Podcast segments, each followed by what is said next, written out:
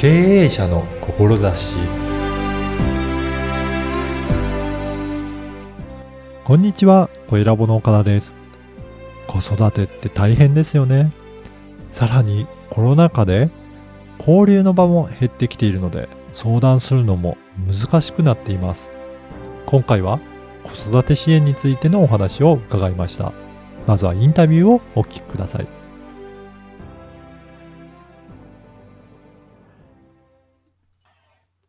今回は NPO 法人子育て支援まんまの会の川上真紀子さんにお話を伺いたいと思います。川上さんよろしくお願いします。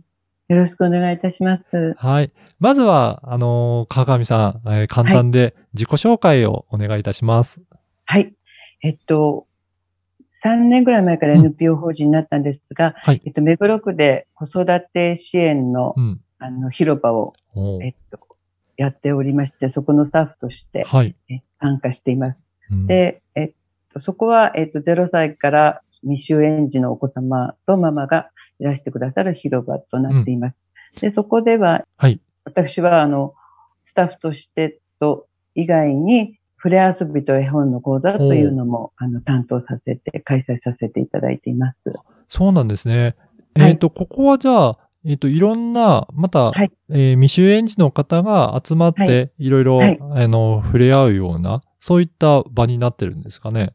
そうですね。ママたちがちょっとまったりしたり、うんうんなんか、あの、そこで、いろんなママたちとも知り合ったりとか、はい。あとは、情報交換もされたりとかする場になってるんですかね？そうですね。情報交換も、あおーの、いろいろされてます。それで、あと、ママ向けに、あの、えっと、助産師さんをお呼びして、うんあの、講座をしたりとかもしています。そうなんですね。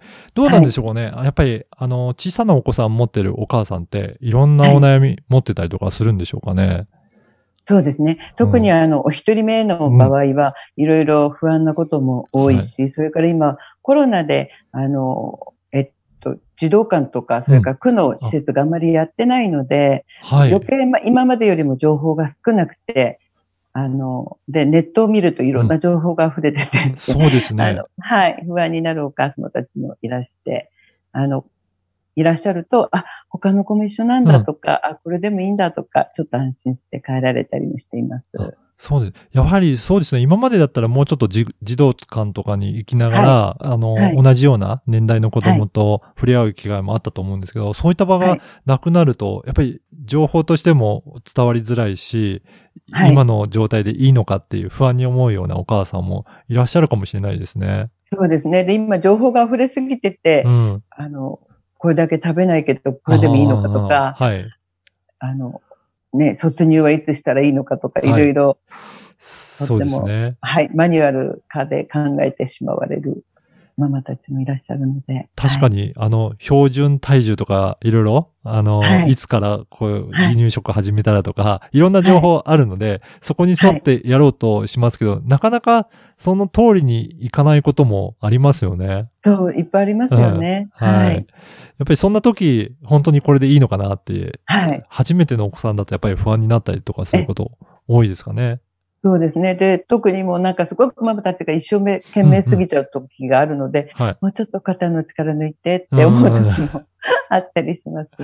こんな時、あの、川上さんはなんか相談に来られた方とどういったお話されたりするんでしょうかね？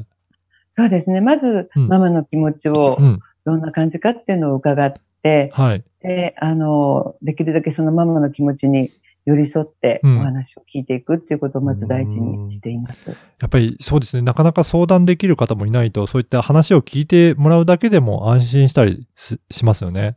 そうですね。で、うんなんか心配だけど、ちょっとママ友には言いにくいとか、うんそういうこともはあるし、自分の親御さんにもこんなこと言うと、うん。親御さんに心配かけちゃうんじゃないかとあかー、そうですね。ろある、うん、うん方もいらっしゃるので。ね、なかなか友達だとそこまで相談できるのかなとか、そういったところもありますけど、逆に第三者であるからこそ、なんか話しやすかったりとか、相談しやすかったりする部分もあるんですね。はい、そうだと思います。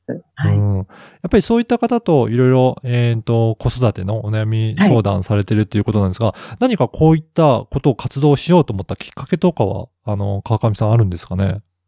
そうですね。うん。あの、日本の子供たちは、あの、こ自己肯定感が低い、お世界でも低いと言われていて、はい。で、あの、ママたちも、ママたちの自己肯定感もちょっと低くうんなってるところがあるので、まず、あの、そういうママたちのサポートをして、はい。で、あの、ママたちがハッピーになれば、それが子供に伝わって、子供の自己肯定感も上がっていっうん。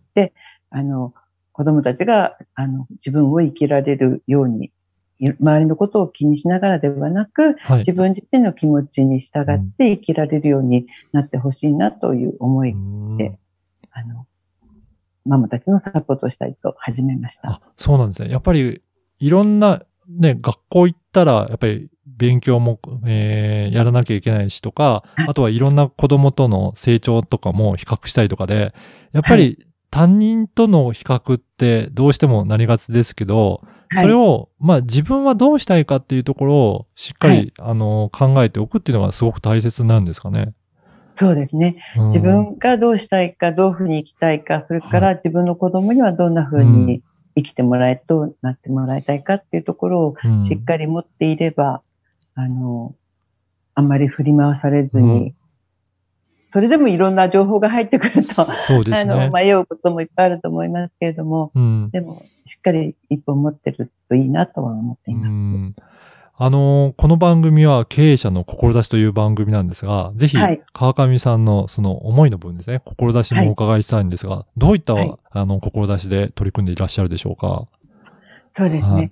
あの、みんなが、その、人がどう思うかとかそうではなく、自分がどうしたいか、自分がどう思うかっていう、自分目線で物事を考えて、はい。あの、自分の人生を生きていかれる、そしてみんなと笑顔で生きていかれる世の中になってくれると嬉しいなと思って、少しでもその手伝いができればと思っています。そうですね。なかなかこの自分目線というか自分がどうしたいかっていうのって、あの、意外と、あの、持ちづらいというか、どうしても、はい他の人との比較になりそうなんですけど、はい。これ何かコツとかポイントとかってありありますかね？自分のなんかやりたいこととかっていうところですかね？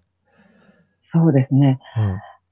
うん。うーんと、やっぱりその、これ、この自分は嫌だとか、うん。この自分じゃいけないとか思ってしまうが、しまいがちだと思うんですけれども、はい。そうではなくて、それも含めての自分であるというところ。だから、あの、一見マイナスに見えることであっても、はい決してそれはマイナスではないことっはい。ていうことがあるので、その自分をも受け入れて、そして、えっ、と、自分を慈しみながら、うん。自分の心に素直に行くのがいいのではないかなと思います。そうなんですね。なんか、ね、いどうしても自分の嫌なところもすごく目につきがちですけど、そこも含めてはい。慈しむというか、自分のことを認めてあげるっていうことがやっぱりいいんですね。そうですね。うんはい。なかなか全部が全部できるわけではないですしね。そうなんです。やっぱりこう、どうしてもリンゴがあったらちょっと欠けてるところに目がはい。人間って行きがちですけど、うん。でもそうじゃないところに目を向けていくっていうことが、とっても大事だと思うので、はい。つい子供に対しても、もっともっとそうじゃなきゃっていうのではなく、その子の持っているいいところを育ててあげると、他も自然に育ってくるっていうところを、こう、お伝えして、はいうんママの気持ちを支えてってあげられればいいなと思っていまあーそうですね。どうしてもなんか、できてないところを目がつ、目に行って、で、そこ注意し,、したくなっちゃいますけどね。す。はい。かそうなると、やっぱり子供たちも萎縮したりとか、そこ、はいなかなかそういったところをね、あのーできなくなったりとかっていうのもあるのかもしれないですけど、やっぱりその視点の変え方っていうのはやっぱりすごく重要なんですね。そうですね。あの、みんなと一緒じゃなきゃいけないんじゃなくて、みんなと違っていいんだよっていうこととがすごく大事だと思うんですね。はい。やっぱりそういったところをですね。うんはい。それをみんなが分かっていれば、それぞれお互いの違いを認め合って、あの、いけるのではないかなと。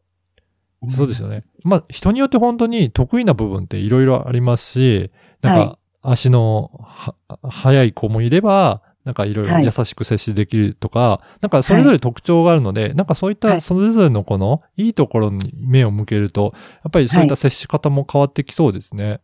そうですね。ですから、あの、ちょっと育てるのが大変なお子さんとかもいらっしゃいますけれども、はい。その子に合った接し方をしていけば、はい。その子もそこまで突っ張らないというか、あの、親子の関係もうまくいくうし、ん、あの、お互いのストレスが少なくいけると思うので、そういうことも伝えできればいいと思っています。なんか、今日のお話を聞いて、えー川上さんにいろいろまた相談したいなっていう方もいらっしゃるかと思うんですが、そういった場合はどういったところか、あの、ご連絡するといいでしょうかね。ありがとうございます。はい。あの、ワンダーシティという、はいいろんなことが相談できるところがありまして、はいえっと、そこで川上と検索していただくと、はい。私のところが出てくると思うので、はい。お話に来ていただけると嬉しいと思います。わかりました。はいあのも、しも、あの、うんママサークルみたいなところで、あの、そういう、私今、触れ遊びという本のこととか、うんあと子育てについてのこととか、あと、キッズコーチングっていうのの講座もしているので、はい。何かご希望があれば、おあの、ご依頼いただければ、伺わせていただきたいと思います。はい。ありがとうございます。あの、このポッドキャストの説明文にも、このワンダーシティの URL を掲載させていただきますので、あ、ぜひありがとうございます。。はいい。そこから、えっ、と、アクセスしていただいて、はいで一番下の方に、この先生に相談するっていうようなリンクもありますので、はいぜひそこからお問い合わせいただけると、河上さんにつながるようになってますので、あチェックいたはい。だければなと思います。はい。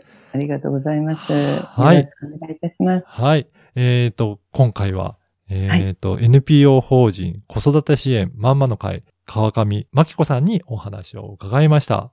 川上さんどうもありがとうございました。ありがとうございました。いかがだったでしょうか？川上さんは子供が好きなんだなぁという様子がとても伝わりました。ママも子供も自分を生きるというお話を聞くと自分が何をやりたいのか見つめることが大切なんだと思いました。どうしても他人と比較しがちですが自分軸があると少しは生きやすいなと感じました。あなたは何を受け取りましたか？ではまた次回。